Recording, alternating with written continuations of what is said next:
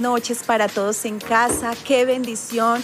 Una noche más en MSA Tours, tratando todos los temas de importancia para toda la familia. Y bueno, un efecto que dejó la pandemia fue la violencia intrafamiliar.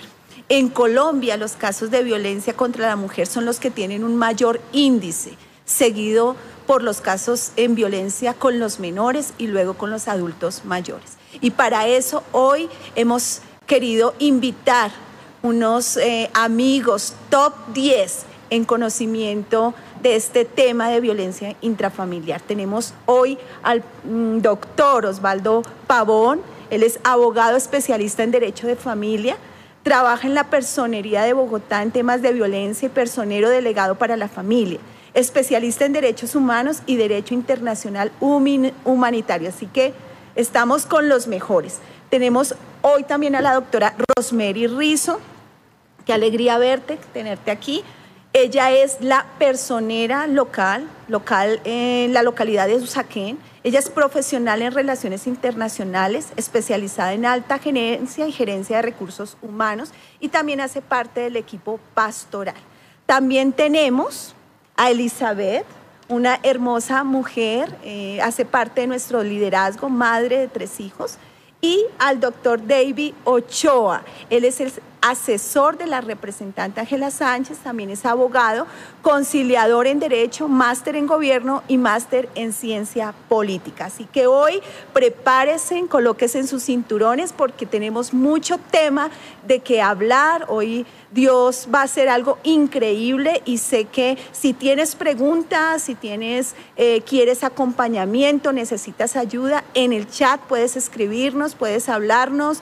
Está un grupo de personas contestando hoy en vivo todas tus inquietudes. Y bueno, comenzamos con algo, eh, el punto de partida.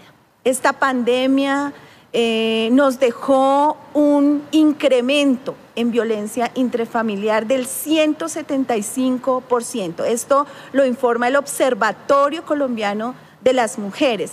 ¿A través de qué? A través de la línea 155. Se hicieron, eh, se hizo una estadística en llamadas y el aumento fue pues eh, del 175% con relación al 2019. Recordemos que entre marzo y mayo estuvimos en cuarentena y esto trajo un efecto a nivel interior de cada hogar. Así que hoy la doctora Rosemary quisiera que nos comentaras, que nos mostraras el mapa completo, como qué nos ha dejado esta pandemia en cuanto a violencia. Bueno, buenas noches a todos y todas. Qué gusto estar esta noche con ustedes. Y bueno, quería contarte que eh, sí, la pandemia nos dejó muchas eh, como pérdidas, por decirlo de alguna forma, y en el tema de violencia intrafamiliar eh, aumentaron los casos. Yo les voy a referir un poquito de aquellos casos o cifras que nos genera la Fiscalía General de la, de la Nación. En el tema de violencia intrafamiliar fue identificada una, la segunda conducta más denunciada después del hurto y en el año 2019 se denunciaron 88.859 casos, solo en el tema de violencia intrafamiliar. En el año 2020, eh, el año pasado, se registró un aumento de 5.411 casos. La cifra reportada por la Fiscalía dice que arrojó al finalizar del año 2020 94.270 casos solo en Colombia de, denuncia en, el tema de violencia intrafamiliar y conocemos perfectamente que muchos no están denunciando por temor.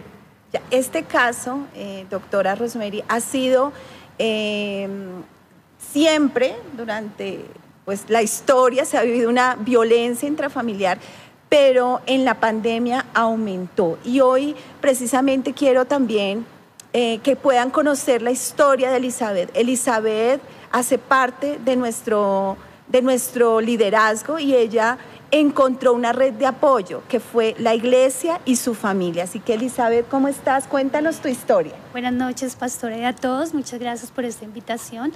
Bueno, pues mi historia de vida con este tema eh, fue hace 21 años. Eh, estaba casada, tenía pues mis dos hijos y en estado de embarazo. Eh, la violencia comenzó a ocurrir por una infidelidad. Entonces, fue en esos momentos que obviamente me afectaba emocionalmente. Comencé pues a vivir la situación de también reclamar, de mm, saber por qué estaban sucediendo pues los cambios en mi esposo.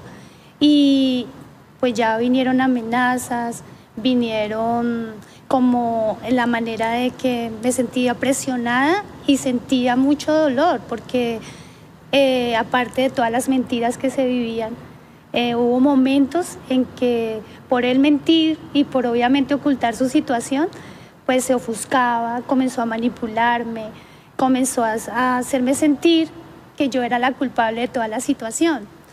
O sea, tú eh, viviste la violencia eh, una violencia eh, emocional. una violencia donde sentías culpa, donde te hacían sentir menospreciada. Y bueno, hace 21 años, ¿qué hiciste? ¿Cómo pudiste salir de, de eso hace 21 años? Pues fue una situación muy dolorosa y no es tan fácil, porque uno siente que en ese momento uno se siente que está solo y que cualquier decisión eh, va a quedar uno más desamparado. Entonces, eh, tomé la decisión finalmente ya cuando hubo una agresión. Pensé en mis hijos porque pues si yo estaba en embarazo ya no podía permitir esa situación. Entonces dije, hasta aquí yo debo parar. Eh, gracias a Dios, pues yo en esos momentos estaba en mis inicios en mi vida cristiana y busqué a mi líder para saber qué tenía que hacer. Eh, finalmente ella me dijo, no, tienes que ir a una comisaría de familia. Cuando ella me mencionó comisaría de familia, a mí me angustió más porque yo dije, pues esto es poner toda la situación en evidencia ante una autoridad competente que me va a traer más dificultad. Y pues sí fue así, porque cuando puse la queja, fui denuncié, pues las amenazas se intensivaron más, o sea, fue más la preocupación porque vinieron amenazas, que entonces ya no iba a tener eh, la cota de alimentos. Pero que tú finalmente denunciaste. Claro, tuve que hacer la denuncia y fue un proceso de varias citaciones, eh, porque allí pues también hay apoyos como psicológicos para poder ayudar entre las dos partes si la otra persona quiere o no. Finalmente yo seguí el proceso porque pues era evidente por la situación que él estaba presentando que abandonó pues hacer el seguimiento y, y como tomar estos, estos momentos con la comisaría. Entonces ya quedé como sola con la comisaria y luego tuve apoyo también con mis hijos ante el bienestar familiar. O sea, hay lugares, hace 21 años ella puso una denuncia y pudo salir de esa violencia que vivía. Doctora Rosemary, cuéntanos cómo una mujer en este tiempo, en esta época, puede asumir eh, esta, este flagelo que está viviendo. ¿Qué, ¿Qué puede hacer una mujer? Mira, la verdad, con este tema del confinamiento, eh, el estrés que genera el no tener una provisión económica también hizo que se intensificara muchísimo el tema de la violencia intrafamiliar. Y eh, no solamente era estrés, era la preocupación, la incertidumbre en la que estamos viviendo.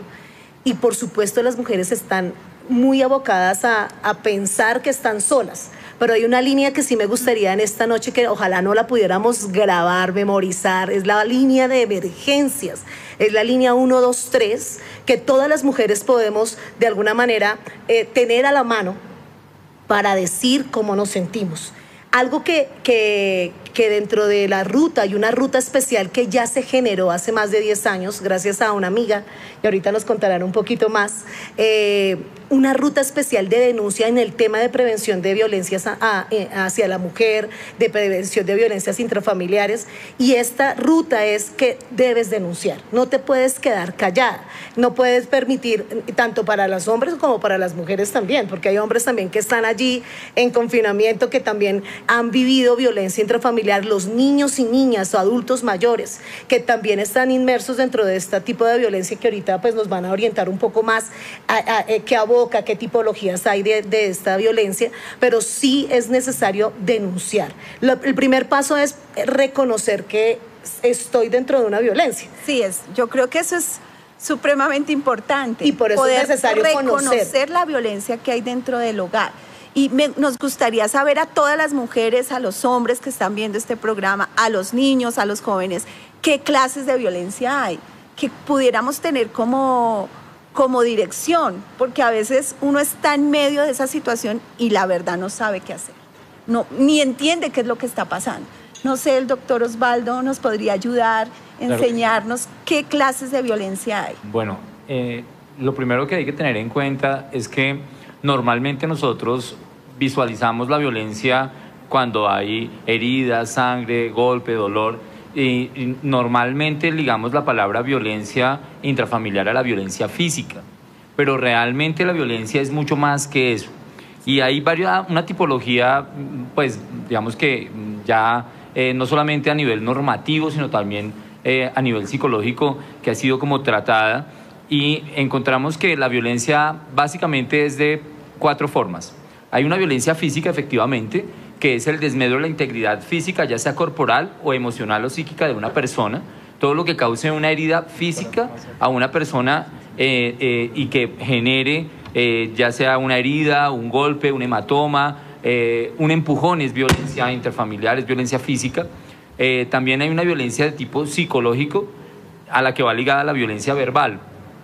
El lenguaje excluyente, el lenguaje que te, como, nos decía Elizabeth, es el lenguaje que te ofende, que te minimiza, eh, que te hace sentir culpable, que te eh, degrada como persona. Eh, es la, la, violencia sistemática psicológica implica un desmedro en mi autoestima y pues obviamente puede traer consecuencias gravísimas, puede traer depresión, puede traer ilaciones suicidas, puede generar bastantes daños eh, a nivel emocional y que pues digamos que van en contra de la integridad de la familia, que es el núcleo fundamental de la sociedad. El artículo 42 de nuestra Constitución, de nuestra Carta Política, establece que la familia es el núcleo fundamental de la sociedad y que la familia se constituye por la decisión eh, responsable de un hombre y una mujer, ya sea para contraer matrimonio o en unión libre. Y la violencia es violencia independientemente del contexto del, del, del hogar, de la familia como tal.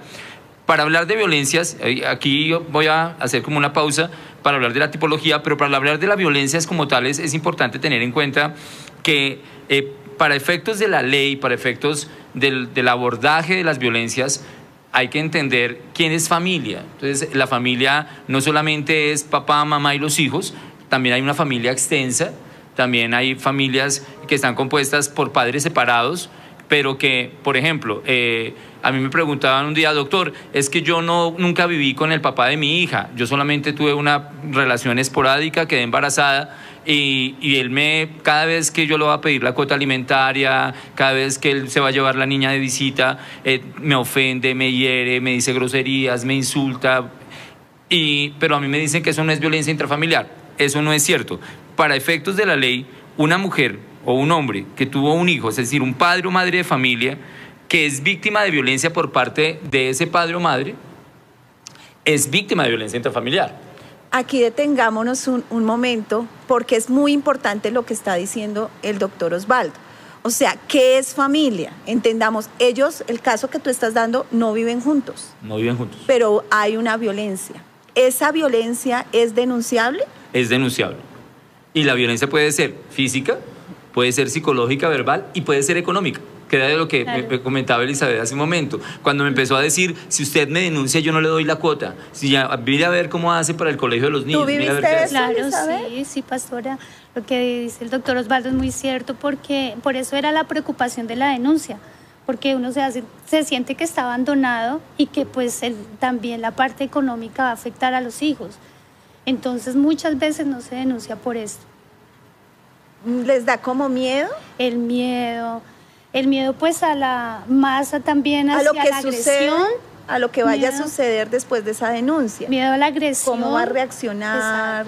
Miedo a la agresión, al abandono, pues también a la parte económica. ¿Y tú viviste eso? ¿Tú viviste las consecuencias de tu denuncia? Claro, una, pues todas, todas las que mencionaba el doctor Osvaldo, las viví porque no, no, fue no viví tanto la parte física, pero fue más emocional y psicológica, porque en ese momento tenía que pues tomar la decisión o continuar con el problema y pensar, bueno, cuáles van a ser las consecuencias sobre todo para los hijos, porque finalmente ellos están creciendo.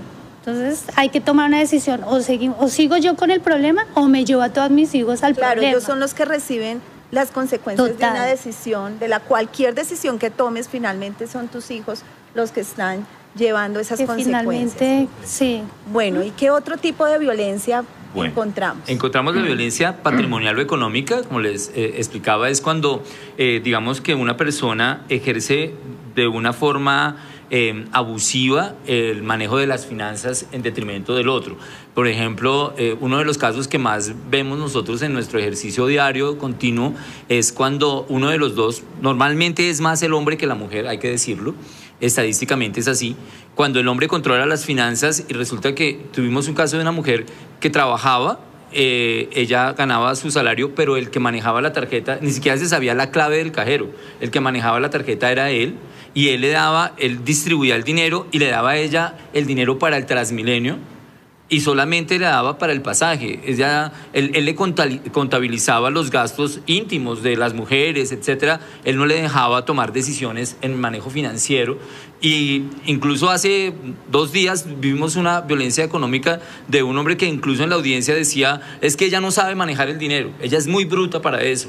Y, en ese tipo, y así con ese tipo de, de, ahí quedó ya demostrado que hay una violencia no solamente económica, sino también verbal, psicológica, porque ese desmedro de la autoestima, eso es lo que es la violencia psicológica. Normalmente van ligadas, las violencias normalmente no son, eh, yo solamente le pego, yo solamente le grito, yo solamente le digo groserías, yo solamente le retengo las finanzas o le manejo el, celular, le manipulo las llamadas con quién llamó, a quién llamó, a qué horas llamó, porque ese, este número, que es esa amiga suya, esa líder que la llama de la iglesia toda hora, eso es algo como raro. Usted debe que ella le está escondiendo ahí al novio que usted tiene. Ese tipo de situaciones son violencia. Sí, aquí es muy importante también que tengas en cuenta que aunque estamos hablando de la violencia eh, en la mujer, también se da contra los hombres. O sea, no es en mayor proporción, pero sí hay. Y tal vez si tú necesitas, tú me estás viendo, me estás escuchando y necesitas apoyo, eres un hombre, escríbenos. Aquí tenemos un liderazgo que puede apoyarte, una red de apoyo, que es lo que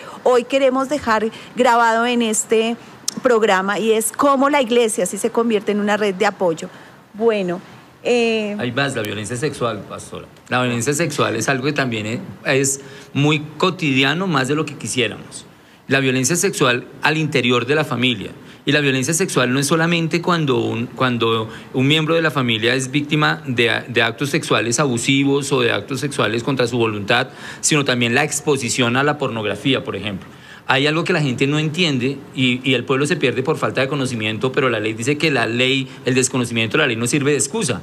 Resulta que eh, una, persona, tuvimos un caso hace muy poco de un padre que eh, no tuvo las precauciones eh, suficientes, le parecía muy normal. en los días de visita de sus hijos, ellos dormían en la misma habitación que con él y él traía a sus novias a la casa y en presencia de los niños tenía, sostenía intimidad con sus novias y eso es abuso sexual por exposición. y, el, y, la pena para ese hombre no es la del delito de violencia intrafamiliar, que ahorita, pues, si, si, nos da el espacio, podríamos aclarar un poquito las acciones que tiene una persona que, tiene, que es víctima de violencia, sino que además se va por el delito más grave, que es el de abuso sexual con todas las consecuencias gravísimas que tiene para la familia. O sea, por ejemplo, cuando hay pornografía en casa y la familia tiene que ser sometida a ese flagelo, eso es una violencia. Eso es una violencia. Es un abuso importante que hoy tú identifiques, porque de pronto no lo estás viviendo, pero alguien en tu comunidad, en tu barrio, en cerca a tu entorno lo vive y tú puedes ayudar a esa persona. Así es. Y hay una situación en cuanto a lo que decías, pastora, de, los hombres que no denuncian. Alguna vez dictando un curso sobre los derechos de la, de la mujer y la familia, eh, que es una, mm, digamos, un curso pedagógico que dictamos a los agresores o agresoras contra mujeres eh, en, la personería de Bogotá. Y dictando el curso un hombre decía, pero ¿por qué siempre defienden a las mujeres? ¿Por qué siempre es toda la mujer? Es que las mujeres también son violentas. Y, y, a mí las mujeres me han agredido, mi mujer me ha agredido. Yo le dije, ¿usted denunció? Y la respuesta de él fue, no, yo que voy a denunciar, qué pena. Entonces, ahí está el machismo manifestado a través de no muestres, hombre, tu debilidad. O sea, tú como hombre no puedes mostrar tu debilidad. Nosotros, pues al interior de la iglesia hemos superado, gracias al Señor, ese tema. Los hombres lloramos, los hombres somos sensibles, nos hacemos parte, nos integramos, somos parte integral de la formación de nuestros hijos, pero realmente la sociedad algunas veces en la iglesia, pero más afuera, es una sociedad donde eh, el, concepto de la varonilidad está ligada a la violencia. Entonces, porque soy hombre te grito, porque soy hombre te pego, porque soy hombre mando, porque... Y en el caso de la mujer, si la mujer es la, la violenta, ¿cómo sería? ¿Cómo... Ahí hay una situación que también se da, también se da de, violencia, pero hay una situación que no podemos desconocer, Pastora, y, y, a los panelistas de esta mesa, y es que muchas veces las mujeres reaccionan con agresión frente a las agresiones. Hay mujeres que se cansaron toda la vida de aguantar violencia, maltrato, llega un momento en que ya no aguantan más y reaccionan con violencia. Por lo general, y pues habrá sí, en algunos casos pero pero por lo general pues algunas no sé. pero pero, pero, pastora estadísticamente por lo general eh, eh, las mujeres que son violentas son la respuesta o el resultado de una violencia sistemática de las que hayan sido víctimas. De hecho, la jurisprudencia del tribunal, de la corte, ha, manejado mucho ese tema de la defensa de la mujer. O sea, una mujer que en defensa propia está cometiendo violencia, tiene que ser revisado el tema. Cada caso concreto, obviamente, es visto con, con, digamos que con una lupa distinta, pero en términos generales, eh, eh, mm, digamos que las mujeres son históricamente más víctimas de violencia que los hombres. Y cuando las mujeres lo son, por lo general, no siempre, lo que decías ahorita, algunas mujeres son violentas porque su naturaleza humana las hace violentas, pero realmente ahí la situación va más como de eh, hasta dónde la mujer está respondiendo a una agresión. Eh, y nada justifica la violencia. Entonces, nada justifica la violencia. En ese sentido, la mujer también merece una sanción por haber sido violenta, pero hay que mirarla con una perspectiva de género. Y eso de hablar de perspectiva de género es hablar que no es lo mismo que un hombre sea víctima de violencia que una mujer lo sea. Desde dos conceptos. Desde el concepto legal, porque eh, por ser la mujer un sujeto de especial protección constitucional, igual que los niños, los adultos mayores o las personas con discapacidad, la persona que comete violencia contra una mujer, contra un niño, contra los sujetos de especial protección constitucional, la pena se incrementa, es decir, la violencia intrafamiliar va de 4 a 8 años, la, sanción punitiva, la pena por el delito. Pero si la víctima, eh, si esa violencia es agravada porque la víctima es mujer, por ejemplo, ya no, ya no hablamos de 4 a 8, sino de 6 a 12 y no es escarcelable, no es que si la mujer me denunció, es que si yo como vecino escucho a mi vecina gritar y pedir auxilio porque el esposo la está pegando y yo llamo a la policía y la policía por un grito de auxilio puede entrar incluso a propiedad horizontal con grito de auxilio, puede entrar a propiedad, perdón, a propiedad horizontal y pueden llevar y la mujer dice efectivamente hay una situación ahí, así ella después quiera desistir, ya no lo puede hacer. Porque el, el delito de violencia intrafamiliar no es desistible ni conciliable. ¿La persecución es un delito? La persecución como acoso. sí, como el acoso. El acoso es parte de una alguien violencia Alguien que se sienta perseguido. Claro, acoso psicológico. Es una violencia psicológica. Una mujer que es acosada por su ex, esposo, por ejemplo. A usted no, no puede tener a nadie. Usted, usted es mía o de ah, ninguno. Eh, usted la estoy viendo mucho con el líder de la iglesia. Es que usted tiene algo con el pastor. Ese tipo de situaciones, eso es acoso y eso es violencia y es violencia emocional y es violencia, violencia psicológica. Bueno, doctor Davy, ¿qué estamos haciendo desde el Senado y la Cámara? Recordemos que eh, Dios nos ha dado esa autoridad en esos lugares y tenemos a nuestra senadora, a nuestra representante, a nuestra concejal.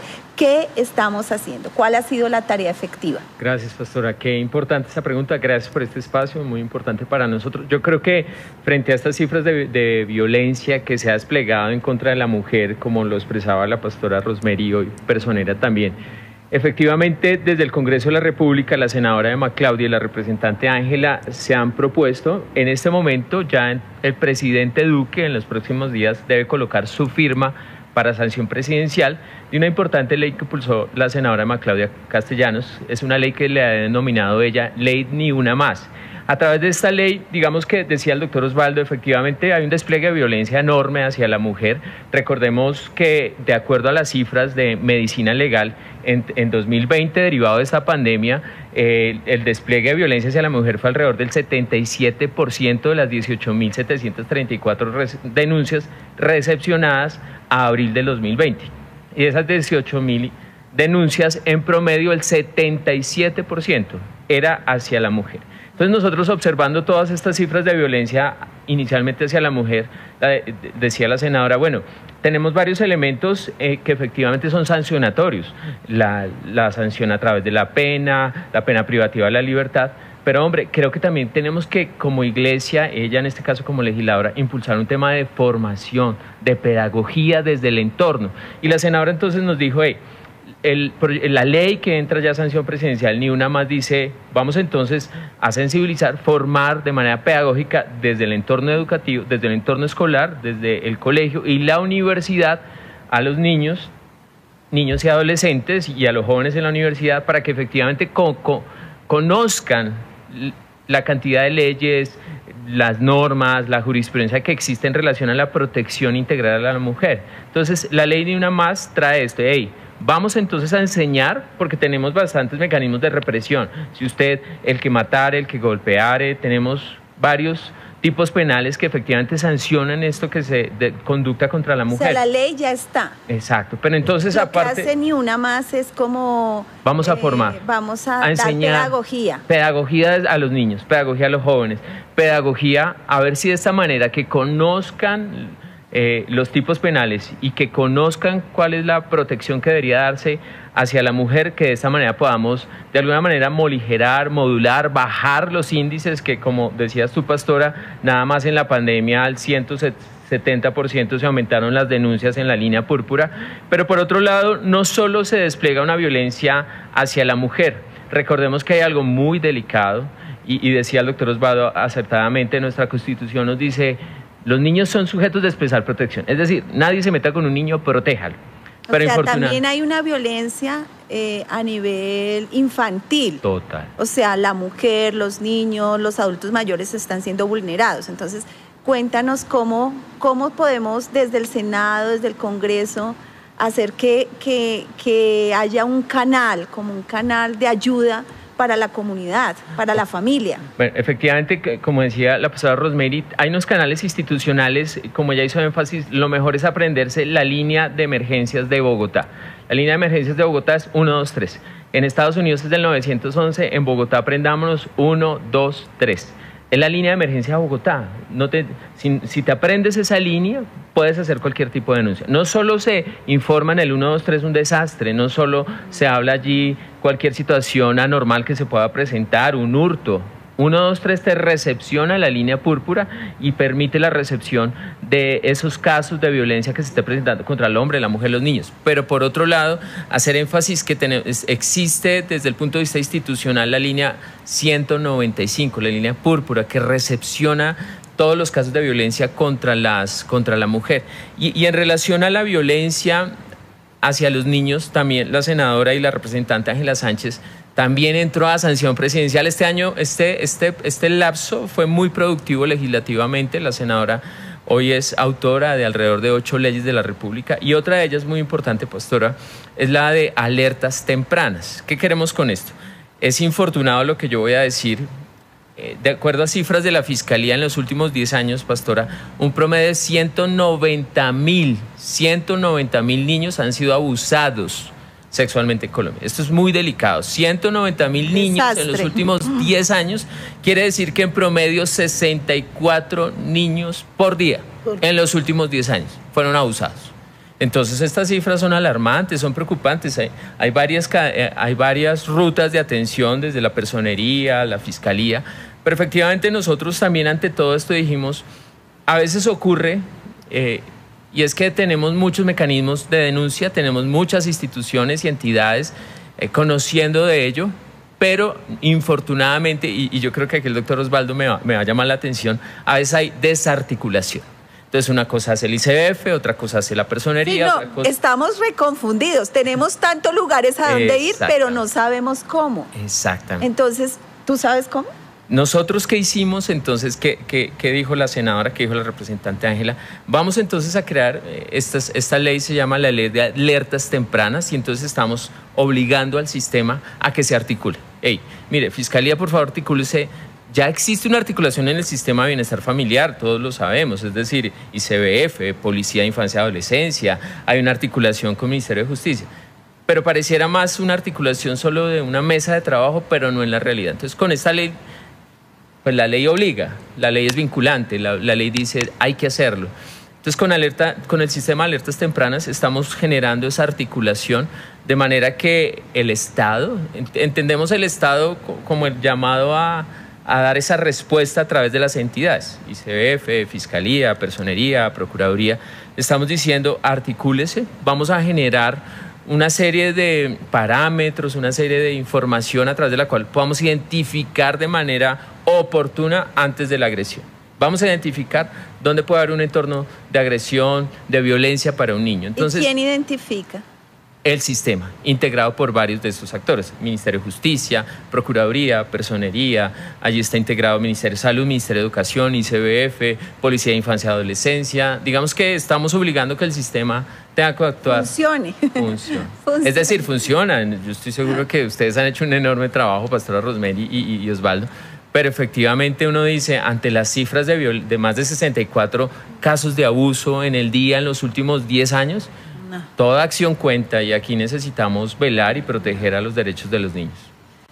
Doctora, si alguien en este momento está sufriendo violencia en su hogar, ¿qué debe hacer? Alguien, o un hombre, una mujer, un niño. Una mamá que sabe que su niño de pronto sufrió violencia sexual, fue abusado, ¿qué tiene que hacer? Cuando es el tema de violencia intrafamiliar, la entidad competente es la comisaría de familia. Es el lugar, hay comisarías de familia en todas y cada una de las localidades aquí en Bogotá. Algunas funcionan 24 horas eh, y la verdad son ellas las competentes para atender en el primer momento cuando yo sé que dentro de mi casa hay algún tipo de violencia que era lo que nos estaban orientando hoy, que puede ser eh, alguna de las cuatro, que sexual, la eh, física, la emocional, la económica, pero yo tengo que ir a hacer como una orientación. Allí hay una, una serie de equipo profesional, psicológico, eh, jurídico que me va a decir cómo tengo que hacer la denuncia. En, una comisaría. En cada localidad hay una comisaría. Hay una comisaría. Familia, de familia. a veces hay más, ¿no? Hay localidades. Que digamos, la localidad en la que yo estoy ahorita como personera, tenemos dos por el incremento que se de más de 186% de denuncias, tenemos dos y aún así están colapsadas. ¿Qué tenemos que hacer ¿Y nosotros? Se llamó primero a la línea. Ah, bueno, si estoy sola, en mi casa y me estoy dando cuenta con, a través de este programa, oye, yo estoy haciendo, yo estoy siendo víctima de una violencia. Exacto. Puedo llamar al 123. El 123 nos comunica con la línea púrpura, que es la 155-155 de la Secretaría de la Mujer la Secretaría de la Mujer es nueva aquí, aquí en Bogotá. Tenemos solo como más o menos 10 añitos. Eh, estamos estrenando una secretaría con una política pública hacia la mujer que queremos que se pueda hacer seguimiento. Pero lo más importante es que si yo, yo como mujer hoy me doy cuenta que necesito ayuda, tú marcas a la línea 123, ellos te, te redireccionan a la Secretaría de la Mujer y empieza un canal donde todas, así como decían desde el Congreso que la idea es poder articularnos, empezamos a hacer como una, una, una ruta especial. Hacer respuesta para esa mujer o ese hombre que está llamando. Exacto. ¿Un niño puede llamar? Claro. Sí, puede llamar. Un niño puede llamar y inmediatamente hay una línea especial que es la 106 para los niños. Ya sabían, no sé si sabían, tenemos una línea especial también, la línea 106, que atiende específicamente temas de salud mental para los niños y niñas que sienten que tienen una ideación suicida. Eh, eh, estamos, digamos, en mi, localidad, empecé a hacer como una pequeña campañas porque hay muchas líneas en donde yo puedo ir, pero son tantos números que uno no, sabe cuál era el asiento qué. Entonces, ahorita lo importante es saber la línea grande, que es la línea de emergencia, es la 123. Ella nos redirecciona a todas, pero es tomar la decisión. Aquí lo más importante, pastora, es, es que una mujer pueda tomar la decisión, un varón, un niño, un adulto mayor, que, eh, es decir, yo he tenido que evidenciar hijos que han sacado de sus hogares, de sus viviendas a sus papás para quitarle el inmueble. Es dolorosísimo esas diligencias eh, donde, donde se va y se tiene que hacer un acompañamiento entre sus propios hijos de sangre, no son ni hijastros, ni sus propios hijos están sacando a estos abuelitos de más de 80 años, eh, vulnerando todo tipo de derechos. Eh, todo esto, hay una ley especial que ampara también a los adultos mayores, donde si, si de alguna manera en este momento está totalmente desprotegido, el hijo es es la parte fundamental que debe llegar a, a una sostener a su papá. Hay una norma, creo que la 1755, sino 1755. que de, del 2016. 2013 creo que ya está, no es más, no más No, reciente. 2017. Es 2017, perdóname. En vigencia en el 2018. Y la verdad es una norma que, que nos han parado a muchos abuelitos, adultos mayores que, que en, realidad se sienten desprotegidos. Aquí tenemos toda la mirada sobre las familias y yo los invitaría en esta noche más a, a si sientes que estás siendo parte de un tipo de violencia, eh, no estás solo, es lo primero con quiénes cuentas. Si en tu casa, tu, con tu círculo más cercano que es tu familia, te puede apoyar, entonces sería el primer, la primer red de apoyo. Si sientes que no hay, si yo cuento que mi esposo me está maltratando, o que mi hijo me va a sacar de mi casa, o que X o Y persona dentro de mi núcleo familiar me está violentando y me da pena o vergüenza hacerlo, y dentro de mi propia familia, entonces busco otro tipo de red. Y, este, y red es gracias a toda esta normatividad, es el poder denunciar a través de la línea 123, donde se activa la línea también de emergencias ante, ante salud, donde van a verificar mis condiciones eh, físicas, eh, mentales donde puedo llegar a tener un apoyo, por supuesto, por fiscalía. Fiscalía es, la, es el ente competente que hace seguimiento a estas denuncias de acoso ya, eh, de, de temas de, de violencia. Y cuando lo hago de, de esta forma, no me voy a sentir solo. Lo más especial es que yo tengo la- el privilegio de estar también en una iglesia que apoyamos y hacemos seguimiento. Eh, que no nos, que yo siempre hablo de, de la familia, de la misión carismática internacional.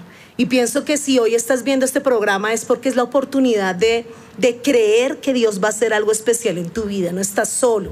También tienes esta red de apoyo que es tu líder, tu amigo de la, del grupo Go, donde solo estamos orando ahorita que para que pase esta pandemia, pero la verdad es la oportunidad para crecer, es donde tenemos que, eh, yo quisiera darles como unos pequeños tips de, de si yo siento que estoy en dentro de una violencia y no tengo la manera de, o sea, esto genera vergüenza.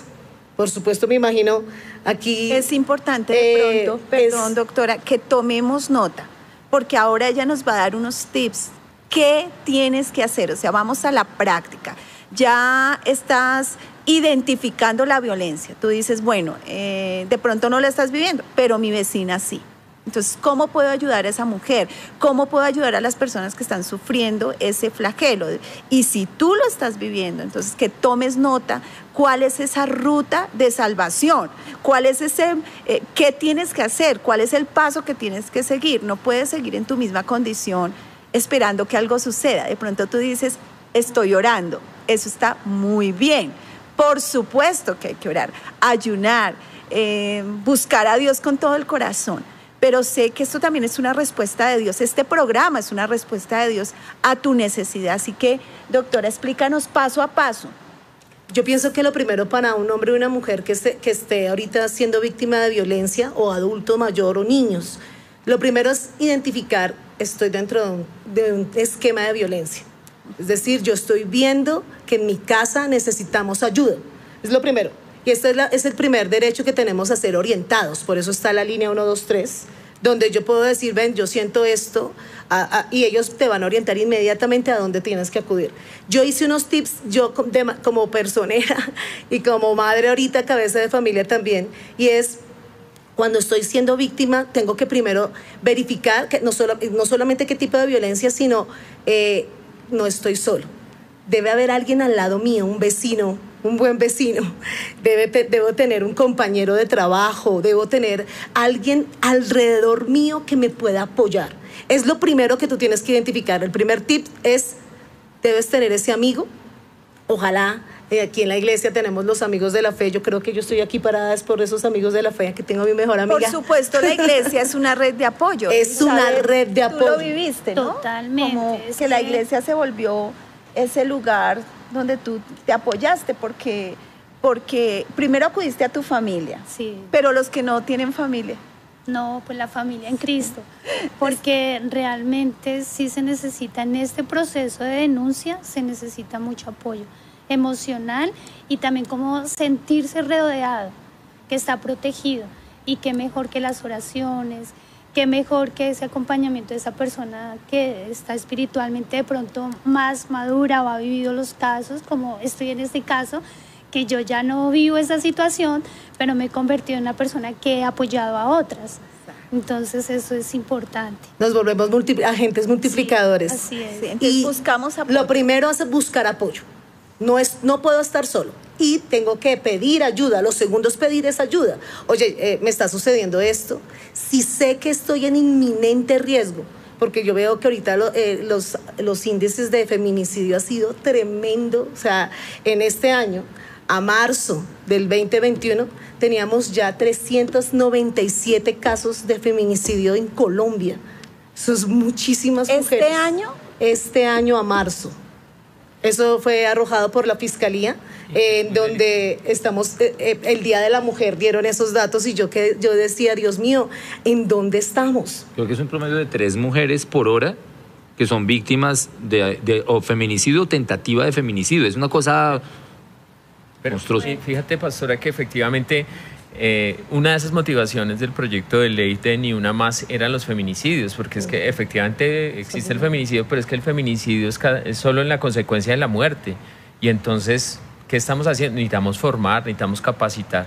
Y decimos, hey, formemos desde la infancia en la protección integral de los derechos de la mujer, para no tener que llegar al feminicidio, porque el niño infortunadamente observa ya el asesinato de su mamá y queda, hey, ¿aquí qué hago? O sea, si él hubiera podido conocer desde antes la influencia de los niños sobre los padres, de poderle decir, papá, la ley dice esto, tienes que proteger esto.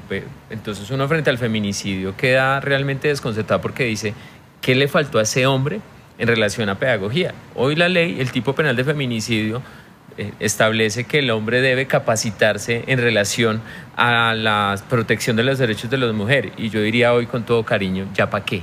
Ya la asesinó. O sea, ya, pues, sí me explico.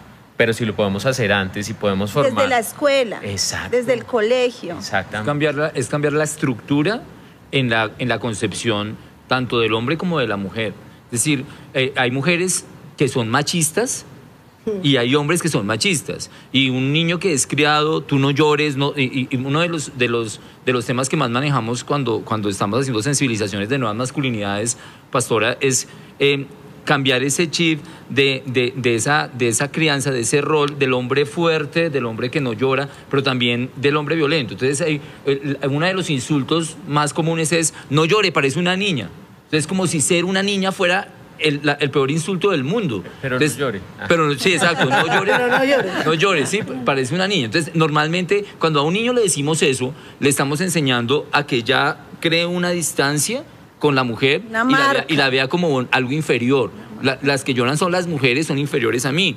Y lo que hablábamos con la pastora detrás de cámaras y, y lo que nos, nos hacía caer en cuenta la pastora Anita, efectivamente el machismo es una maldición que viene desde el origen del pecado. O sea, cuando, y, y cuando, cuando, cuando viene el pecado, una de las maldiciones es el deseo tuyo será para tu marido y, y él se enseñoreará de ti. Pero pues la buena noticia y, lo que yo siempre digo cuando el espacio me lo permite, y en este caso, gracias a Dios, estoy en mi casa, es, es puedo decirlo con toda libertad, aunque cuando no puedo también lo digo, pero ahora con más libertad. Dígalo, es. Es- sí, es que un cristiano no debe ser machista, un cristiano no puede ser violento, no puede ser violento con la mujer. Cuando la misma palabra nos dice que la mujer es nuestro vaso frágil, que la debemos tratar con cuidado, y, y la, y la mujer es mujer cuando es niña, eh, sigue siendo mujer cuando crece. Es decir, la mujer es mujer desde el momento de la concepción femenina. Entonces hay que cuidar a esa mujer y hay que cuidar a esos hombres para que puedan también aprender a cuidar a esas mujeres. Claro, este es eh, en el entorno cristiano, nuestra comunidad, ¿no? Como, como que se vive eso, bueno, aprendiendo nuestro pastor César, que es nuestro pastor, mentor, que nos ha enseñado el valor de la mujer, pero también en el entorno donde no es cristiano, o sea, donde ya no, ya no hay una espiritualidad y o sea, me gustaría que este programa llegara a ese tipo de personas. En realidad pienso que, que si nosotros hoy podemos extender este programa a otros lugares, a otras personas y poderlos ayudar. Entonces vamos en el primero. Primero, Apoyo. Apoyo, buscar mi red de apoyo. Lo segundo, tener claro que necesito salir de ese lugar porque estoy en medio de una emergencia, estoy inmerso en una violencia donde puedo llegar a, a- a fallecer aún como mujer o como varón o, como niño. Entonces, lo segundo que tienes que hacer es planificar cómo salir de ese, de ese, de ese lugar que es tu entorno de violencia.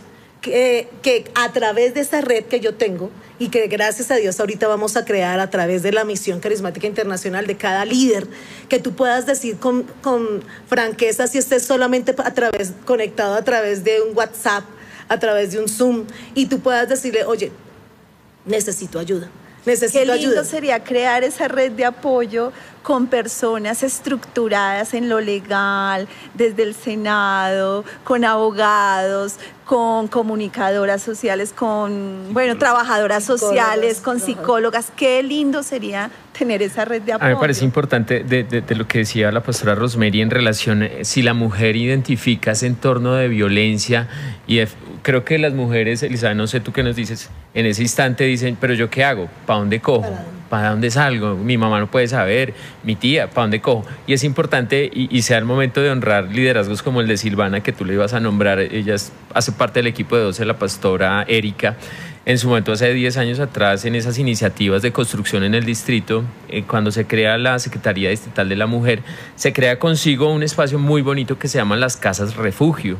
Y las casas refugio en Bogotá permite que esa mujer que no puede, no tiene un entorno para dónde salir, solo está en el entorno violento. Esas existe casas? la casa ¿En refugio. este momento? Claro, en- Estamos a, unas cuadras donde podemos llegar a decir que hay un centro de atención de víctimas de violencia intrafamiliar. Exacto. Bueno, Se tendremos que invitar a. Juliana a un programa para que nos explique todo esto, porque ella fue la creadora Sonia de esto. Silvana Palomino. Sonia, Sonia Silvana. Silvana Palomino. Silvana. Que no le gusta que le diga Sonia, pero yo sí le puedo decir. A Sonita. Porque la verdad, mira el liderazgo de nuestra iglesia, todo lo que ha hecho. O sea, existe porque en tu caso había apoyo. Sí, Y en el que no, cuando la familia te rechaza. Y entonces, imagínate, pastora, la mujer entonces, la Secretaría Distrital de la Mujer en su, saca a la mujer de ese entorno de violencia, la lleva a una casa refugio y efectivamente se llama casa refugio porque nadie puede saber dónde está ubicada. No es que el cónyuge va a saber, está ubicada en la carrera 70. No. Es una casa, casas De de protección. Y otra de nuestras iniciativas, yo, contándoles, se llama Cero Violencia, es que queremos con este proyecto, este sí es proyecto de ley hasta ahora, es que efectivamente en todos los planes de desarrollo de todos los municipios de Colombia existan casas refugio. Es otra de las Sí. iniciativas. La obligatoriedad que en todos los alcaldes municipales deban tener casas refugio. Hay- hay- hay una Pero nadie importante. sabía, yo no sabía. Pastora, hay una cosa muy importante en Casa Refugio, el, el tema que, que- que- que habla aquí el, el doctor, y es, y es lo siguiente, para que haya, para que la mujer sea ubicada en Casa Refugio, incluso con sus hijos, sí, incluso con sus hijos menores de edad, Sí. hay una serie de condiciones, y una de ellas es que haya medida de protección en comisaría de familia. ¿Quién es el que, em, el que puede, digamos, legitimar el cupo para que la mujer llegue? No es que una mujer que es víctima diga, no, me van a matar, porque además la Casa Refugio fue diseñada para proteger a la mujer del riesgo inminente de muerte. Por eso el secreto, por eso la, digamos que todo ese, esa, el- se guarda completamente. Incluso los mismos funcionarios no sabemos exactamente en cuál de las casas están. Eh, te- te- es todo un protocolo para poder visitar las casas refugio, eh, porque pues precisamente se está tratando de buscar la protección a la vida de esa mujer y de su entorno familiar, de sus niños. Pero primero para que lo sepas, si tú no tienes para dónde ir y estás en riesgo de muerte, en riesgo, tú crees que este hombre que te amenaza con matarte puede llegar a cumplir su amenaza, busca la comisaría de familia. La doctora eh, Rosemary hablaba ahorita del el CAPIF. Hay dos comisarías de familia permanentes que trabajan 24 horas al día, 7 días a la semana, 365 días al año y son la comisaría de familia permanente de Engativá. Uno, en la- Siempre está siempre está trabajando siempre. abierta y la comisaría de familia permanente de Capif que tiene su, su base aquí nomás al frente del centro comercial aquí en la Calima. 19 con 27 Aquí donde sí. En- eh, eh, yo no dije yo, no- decir. yo no dije nombres Eh, ya no existe ese entonces eh, no Así le sé, cambiaron el ya- nombre. ya, entonces resulta que en esa comisaría que es la comisaría de familia permanente de Capif también se atienden esos casos y se priorizan los casos de las seis localidades con mayor, mayor eh, violencia. Si ustedes quieren saber cuáles son las localidades donde más violencia hay en Bogotá, donde más feminicidios, donde más violencia intrafamiliar son Bosa, Ciudad Bolívar, Kennedy, San Cristóbal, Suba y Engativá. Esas son las seis localidades de mayor índices de violencia. De toda la ciudad. Y bueno, él lo dice porque él lo vive. Es que él trabaja ya. Por eso, por eso él, Él es- él- es él el está Ministerio muy, Público muy ante las de lo que está comisarías. Tengo una pregunta que puede estar surgiendo y es que cuando el esposo la contenta, cuando viene y la contenta, Ajá. ¿qué pasa con el proceso? ¿Hay seguimiento o si no, finalmente ella no volvió y se olvidaron todos Hay una de cosa eso? muy importante acá con el proceso, y esa pregunta es muy clave para que las mujeres lo sepan, Elizabeth. Y es que cuando, una, cuando, cuando se abre la medida de protección en comisarías de familia, eh, como les decía, y sobre todo si es en CAPIF, CAPIF es una alianza con Fiscalía. De hecho, CAPIF queda en la sede de la Fiscalía del CAF, que es el Centro de Atención de la Fiscalía, y eh, eh, lo que se hace es que se abre la medida de protección. La medida de protección se va a fallar con lo que hay en la medida de protección, así no vaya la víctima a la audiencia. Y así no vaya el agresor a la audiencia desde que esté notificado, como dice la norma que se debe notificar, que es fijando un aviso en la puerta de residencia donde dijo la señora que el señor vivía en los últimos 30 días. Pero hay algo también que quiero decir antes de que se me, se me pase este punto que también es importante. Cuando yo voy a solicitar una medida de protección ante la comisaría de familia, debo tener en cuenta que los hechos que voy a denunciar en la comisaría deben tener una vigencia no mayor a 30 días hábiles. Es decir, cuando yo, eso lo dice la ley 294 de 1996, que ha sido pues modificada por la ley 350, eh, eh, perdón, 570, eh, pues, se, me, se me fue- se me olvidó la norma, en la ley 775 del 575 del 2000, que fue la ley que hizo que coincide con lo que nos cuenta Elizabeth, fue la ley que le quitó la competencia a los jueces de familia y se la dio a los comisarios. Entonces, el- el- el- la persona que vaya a la comisaría de familia y pone la medida tiene que ser por 30 días hábiles dentro de los 30 días. Si pasaron los 30 días ya no puede hacer eso. Pero no es que se quede así nomás y la cosa no se pueda arreglar. Queda la denuncia penal. O sea, la denuncia sigue. La denuncia penal sigue, la denuncia penal se puede colocar, es decir, podemos tener una, una investigación penal. Muchas veces he visto hombres, cuando llega la captura, y, y a mí me ha llegado, Ministerio Público, me dieron tantos años de cárcel, y cómo así, y, pero, y, y- y no- ni siquiera saben, porque el proceso continuó. Y cuando la persona no va estando notificada, que era lo que estaba diciendo, en materia de violencia intrafamiliar y de acciones de violencia intrafamiliar, el, el comisario puede eh, aplicar algo en la norma que se llama confesión ficta o presunta. El hombre que estando notificado, o la mujer, la persona agresora que estando notificada no va a la audiencia, sin excusa previas, antes de la audiencia, etcétera, y no se justifica antes de la audiencia, está aceptando tácitamente los hechos. Y en ese momento lo que hace el comisario es decir, se impone una medida de protección a favor de la señora Elizabeth en contra del señor X, eh, se le ordena al señor eh, X no volver a agredirla ni física, ni verbal, ni psicológica, ni económicamente, ni, hacer- ni hacerle escándalos en lugar público o privado donde ella se encuentra, que los escándalos. eh, hay muchos casos que dicen es que él fue a mi lugar de trabajo. Me echaron de todos los trabajos, me echan porque él llega a hacerle escándalo, a decirle a mi jefe que si es mi novio. El escándalo es, Es maltrato. violencia, es, maltrato, es violencia. Es que la violencia puede ser muy sutil. La violencia puede ser, incluso hay violencia no verbal. El desprecio, de que el- la ley del silencio, de, de no me hable, no me toque, no me mire, pues eso más allá de, de pronto de una situación que se puede solucionar en La algún momento determinado. es- pero eso es violencia. Claro. Claro, hay violencias de violencia, hay situaciones que hay que revisar, pero, pero lo cierto es que eso es violencia. Todo lo que a mí me genera Bueno, eh, y en, en tu, en tu experiencia, ¿has tenido casos de perdón? ¿Se han perdonado? Eh, sí, tengo un caso muy lindo, pastora, muy, muy actual. Es un caso en donde, miren esto tan curioso. Como Ministerio Público de la Comisaría de Familia de Capiz, hay una, hay una, una, una persona, una discípula que tiene un problema con, con, con, su esposo eh, y, un problema serio con su esposo de violencia. Él, se va del hogar, la deja con sus hijitos, empieza una nueva relación y, y se genera una serie de violencias de tipo psicológico, de tipo económico. Y ella pues nos cuenta, pues como a todas las mujeres que llegan a contarme eso, pues yo la direcciono, vaya a la comisaría de familia y coloque una medida de protección. Eh, la- el día de la audiencia, yo estoy como Ministerio Público, eso fue hace ya unos, tal vez unos tres años, yo estoy como Ministerio Público en la comisaría, pero pues ahí yo no funjo como el, el pastor de la discípula, sino yo en el Ministerio Público traté de ser lo más objetivo, o, o fui lo más objetivo posible, de hecho, pero pues ahí como que hice el acompañamiento solo para verificación de garantía de derechos y la cosa quedó así. Se hizo todo el seguimiento, se hizo todo el caso, pero esta discípula siguió orando porque ella sentía en su corazón que ese no era el adiós de su matrimonio. Y ella siguió orando, siguió orando y no hizo, eh, digamos que ella, ella no estaba casada, estaba en unión libre, pero ella siguió orando. Y quiero contarte que en el último encuentro de hombres, este hombre fue a encuentro y él terminó esa relación. Dios le mostró el corazón de esa persona, se dio cuenta a quién había perdido y ellos están ahorita en un proceso de noviazgo ¿Qué nota? Y, están ya, ayer tuvimos una consejería con ellos, es una pareja re linda, con un llamado impresionante y como donde abundó, ah, donde abundó el pecado, sobreabundará la gracia, claro que hay lugar para la reconciliación. Yo soy testigo de lo que se puede restaurar un matrimonio y un hogar gracias a, a, Dios, a la misericordia de Dios y a la guía de unos pastores sabios como mis pastores a la Inanita y a la ayuda y al apoyo de amigos como, como tengo que decirlo, como Alejandro y Rosemary.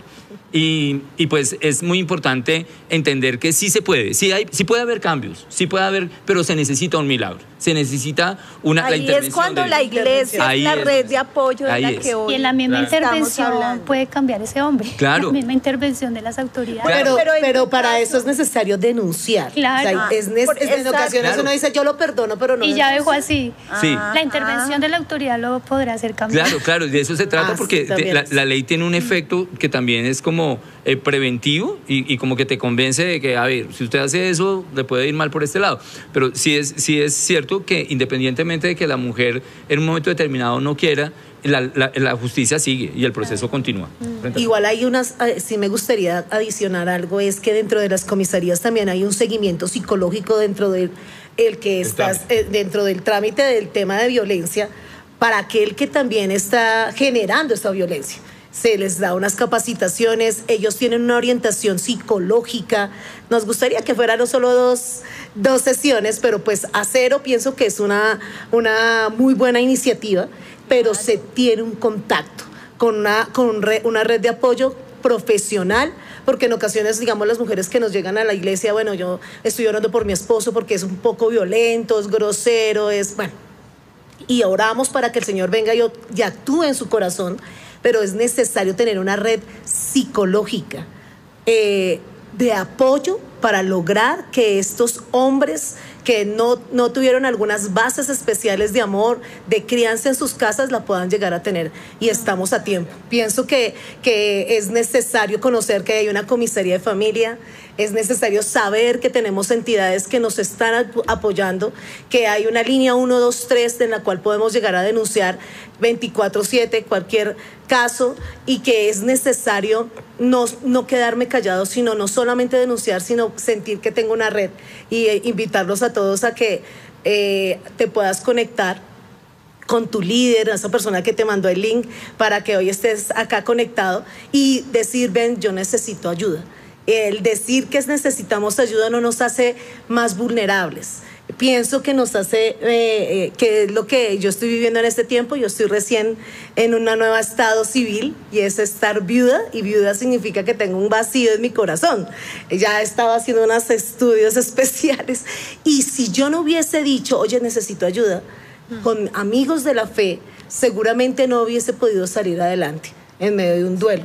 Exactamente es una pérdida eh, a, nivel de violencia y pienso que es necesario en esta noche poder mm, no solo ser sensibilizado en este tema, sino si yo sé que puedo ayudar a otros así como lo, lo hizo y yo quiero decir acá que es la mamá de Johan Manjarres. yo dije, wow, una mujer que cambió su generación por una decisión.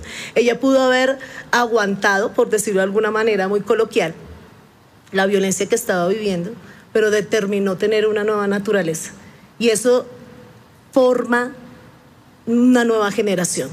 Y es eso lo que queremos dejar en esta noche. supuesto. Sí, Elizabeth, creo que, creo que tu historia nos va a, a animar, ¿no? Todos los que estamos viendo nos anima la historia de, de Elizabeth. Cuéntanos cuál es tu segundo comienzo de vida. Pues definitivamente fue cuando nací en Cristo, fui al encuentro, viví también un proceso de perdón, un proceso de sanidad interior que lo necesité. Y en este proceso, pues quiero comentarles que ha sido toda una bendición. Pude estudiar, eh, hice mi carrera profesional, me especialicé, después ingresé a una organización importante en salud. Y bueno, eh, profesionalmente me he desarrollado también, laboralmente, pero lo más hermoso es haber podido entregar una generación a Dios. Mis hijos le sirven al Señor en esta casa, en MSI. Eh, ya dos se casaron, así que la maldición se rompió. Eh, me queda Juliana y bueno, pero muy feliz porque ha sido una bendición y hoy en día también ayudo a esas mujeres cabezas de familia. Eh, bueno, tengo mis 12, 144, pues ahí están. Y ha sido una gran bendición, estoy muy feliz, ha sido todo un proceso, pienso que cuando yo, se me olvidaba, iba a mencionarlo, que para tomar toda la decisión, porque finalmente me separé, hubo un divorcio, eh, Dios me decía que todas las cosas ayudan a bien, a los que somos llamados a un propósito.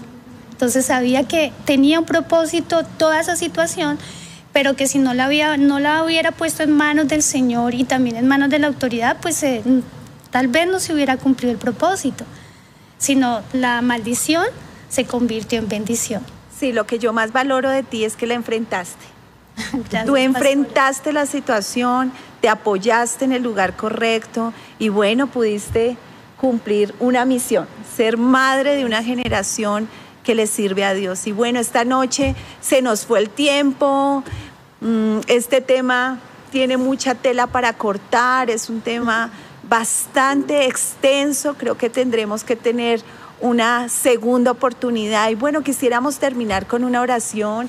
Eh, la doctora Rosemary también es pastora de nuestra iglesia. ¿Por qué no oras por las familias que están sufriendo este flagelo de la violencia? Bueno, vamos a orar en esta noche para pedirle no solo al Señor que eh, nos dé la fortaleza, la entereza y la determinación para salir de este lugar que es de aflicción y llegar a eso que, hoy nos veíamos con un propio ejemplo aquí en vivo y en directo de que sí se puede volver a restaurar, restituir y aún el proyectar lo que Dios tiene para nosotros. Amado Señor, en esta noche te damos gracias por, esta, por este programa, por esta iniciativa de nuestro pastor. Gracias Señor porque sabemos, Padre, que todo obra para bien a los que te amamos. Pero hoy oramos en especial por aquellos que están allí siendo víctimas de violencia intrafamiliar. Aquellas mujeres, aquellos adultos mayores, aquellos niños y niñas que están siendo parte de un tipo de violencia.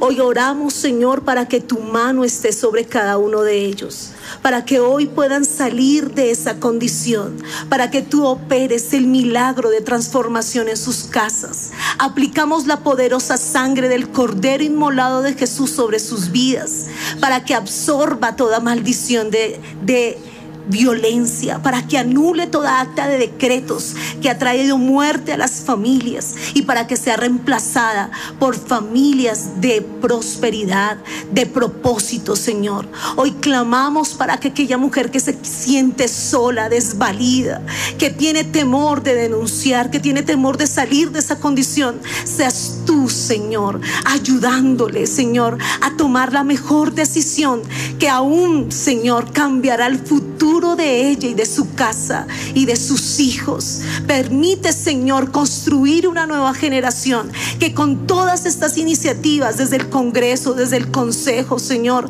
de siervos y siervas que están sirviéndote en muchos lugares de eminencia, Señor, podamos, Padre Celestial, continuar estableciendo tu reino en esta tierra, Señor. Hoy los bendecimos, Padre Celestial, y creemos, Señor, que hoy inicia aquí en Misión Carismática Internacional el centro, Señor, de acompañamiento a personas que están siendo víctimas de violencia, porque sentirán una red de apoyo, Señor, a través de nosotros. Úsanos, Señor, envíanos a nosotros también. Equípanos con ti, con todas las necesidades, las herramientas, con todo lo que sea necesario para poder servir. Y que hoy, Señor, estas mujeres que están escuchando este programa puedan ver, Señor, que hay salida, que hay una luz al final de este túnel y de este pensar que no hay una, un, mañana y que a partir de hoy, Señor, tomen la mejor decisión de salir de esta condición de violencia con todas estas rutas que tenemos, Señor, a nuestra mano. En el nombre de Jesús, amén y amén. Amén. Bueno, denuncia Eres valiosa, eres valioso, no te quedes callado, no guardes silencio. Llegó el tiempo de ponerle fin a tu situación de violencia.